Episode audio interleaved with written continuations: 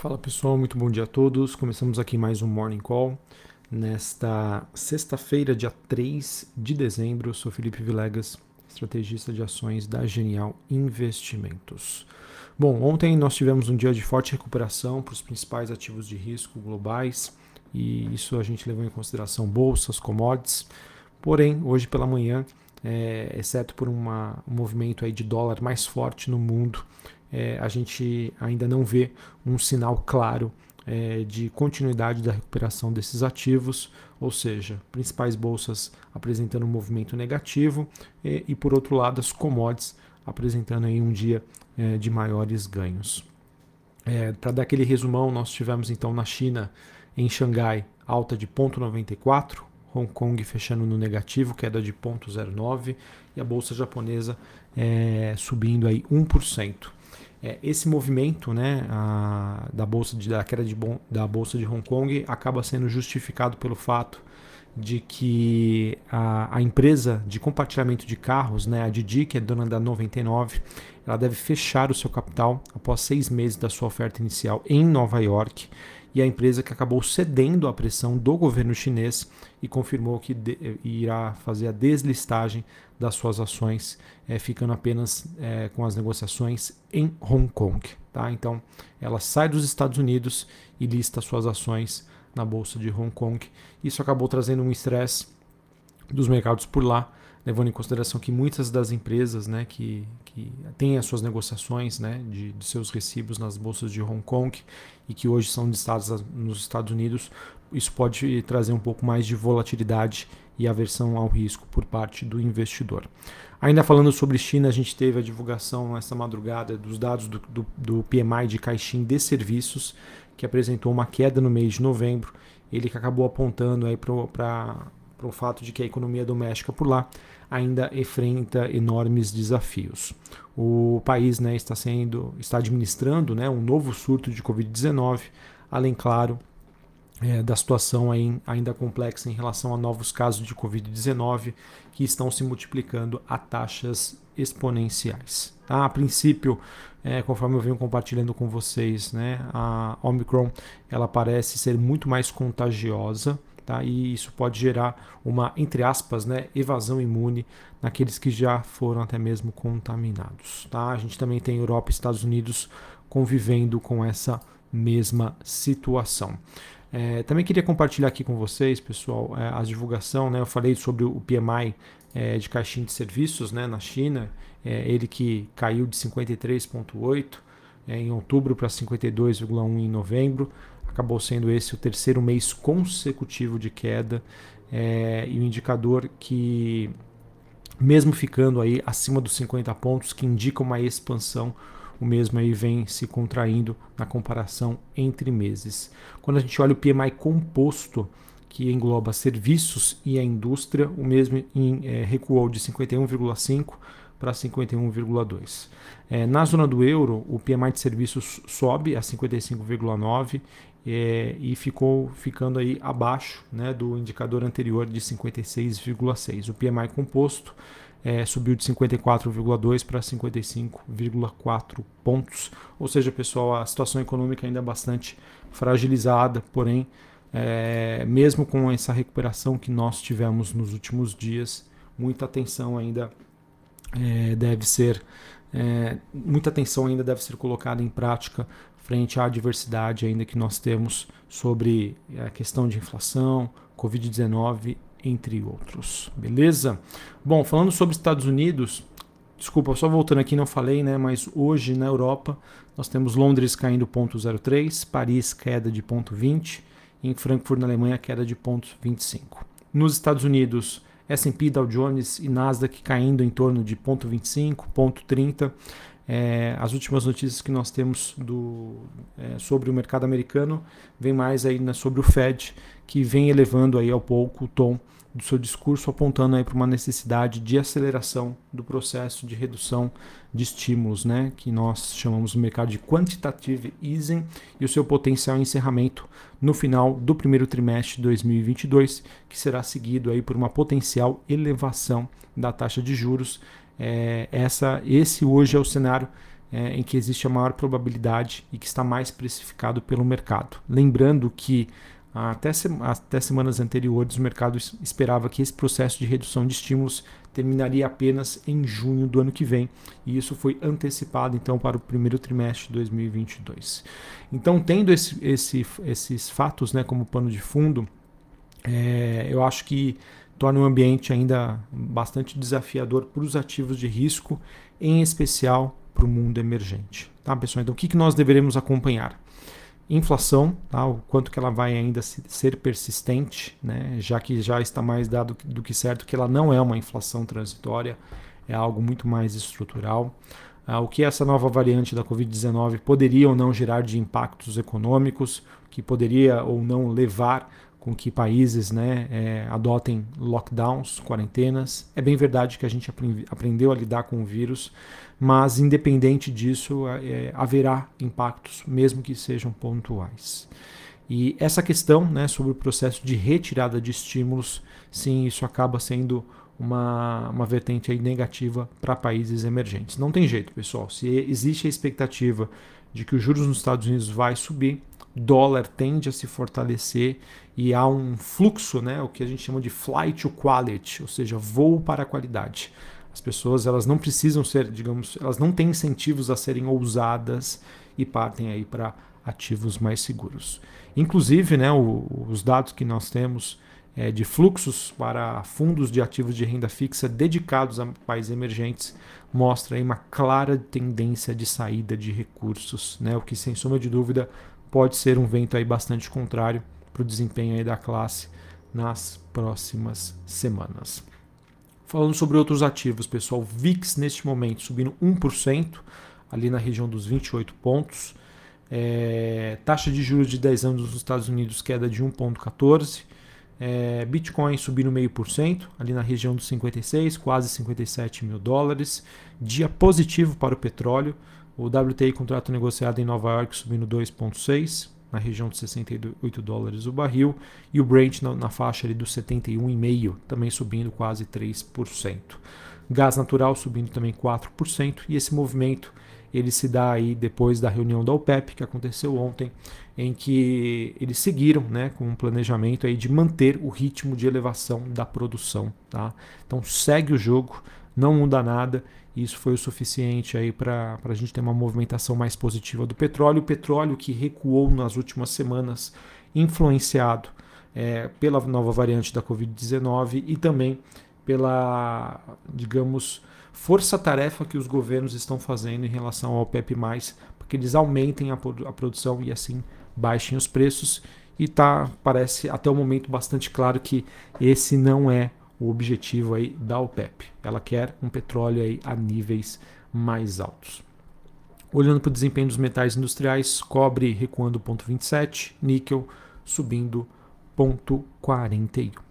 Bom, pessoal, falar agora sobre o Brasil, tá? Brasil em que nós tivemos ontem finalmente a aprovação da PEC dos precatórios. Né? Não que isso seja não que ela seja positiva, né, mas o fato de nós termos uma conclusão, né, uma muito próxima do, do, processo de encerramento aí deste evento, isso acaba retirando aí o que nós chamamos de risco de cauda, né, do horizonte e acaba fazendo com que agora o mercado consiga entender, se planejar, se programar, fazer as suas contas e ver aí qual vai ser o destino aí da trajetória da dívida brasileira, tá?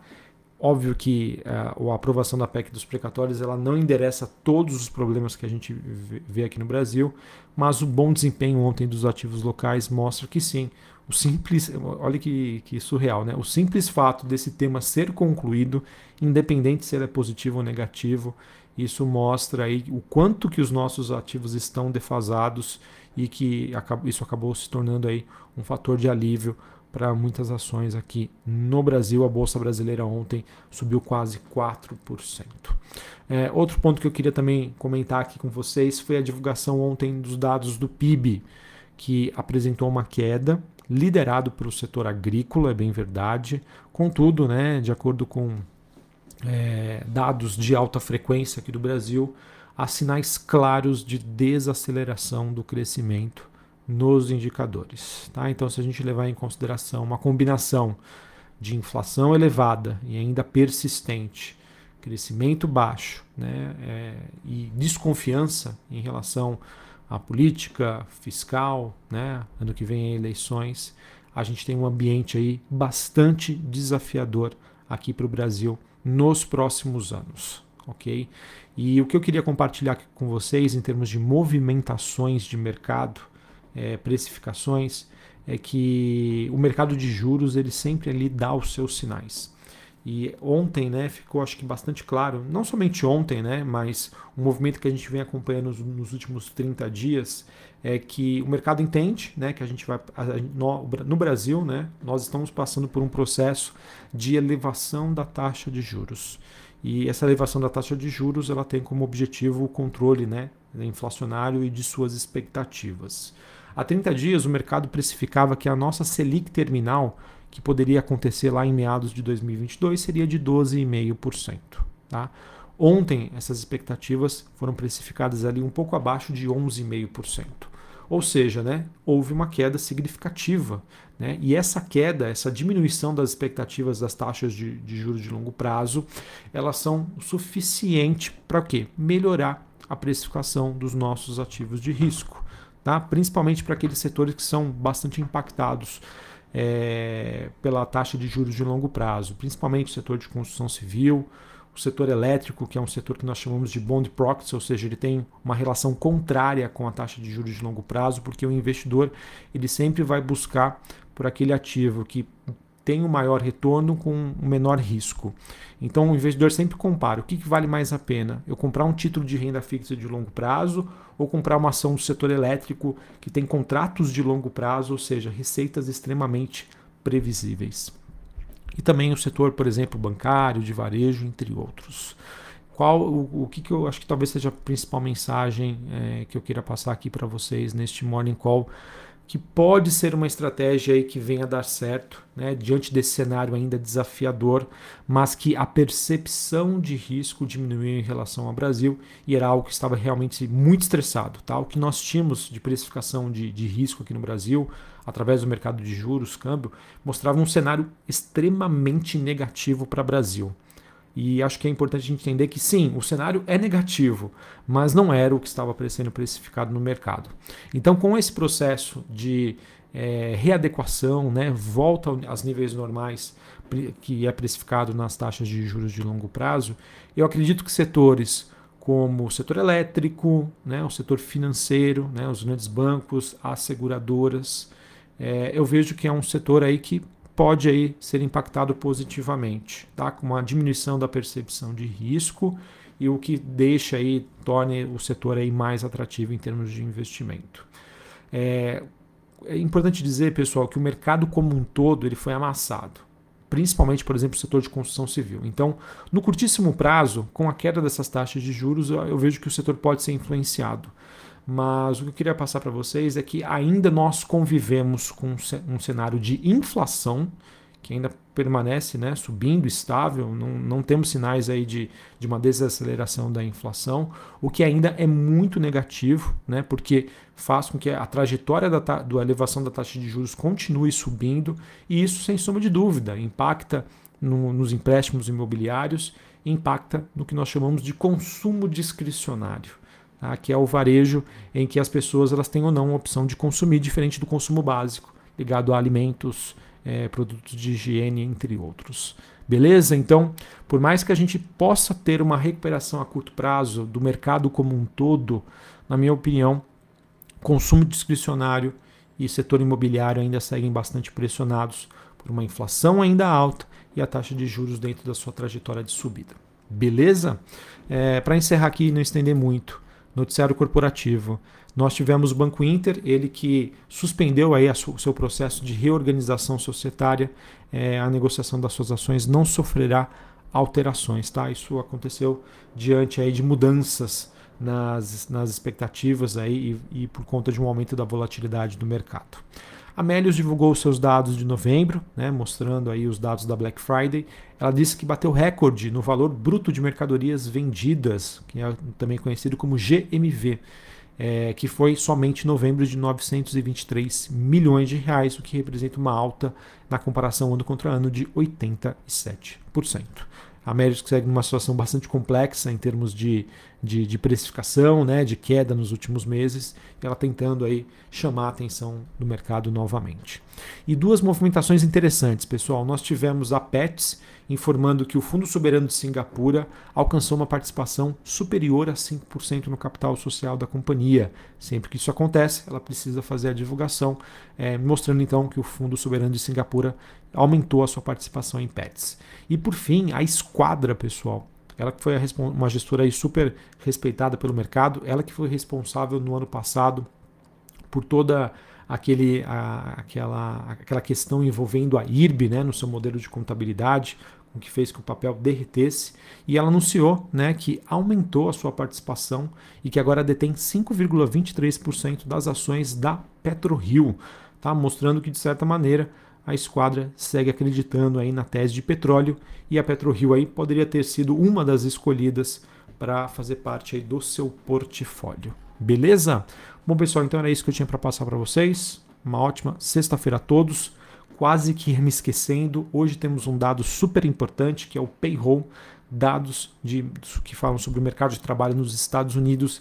Esse é um dado, pessoal, super importante para o mercado entender se o Banco Central americano vai ou não precisar pisar no acelerador. Inflação já está incomodando. Os dados do mercado de trabalho também ali já começam a mostrar que, uma, um, que são, é, estão apresentando dados muito fortes.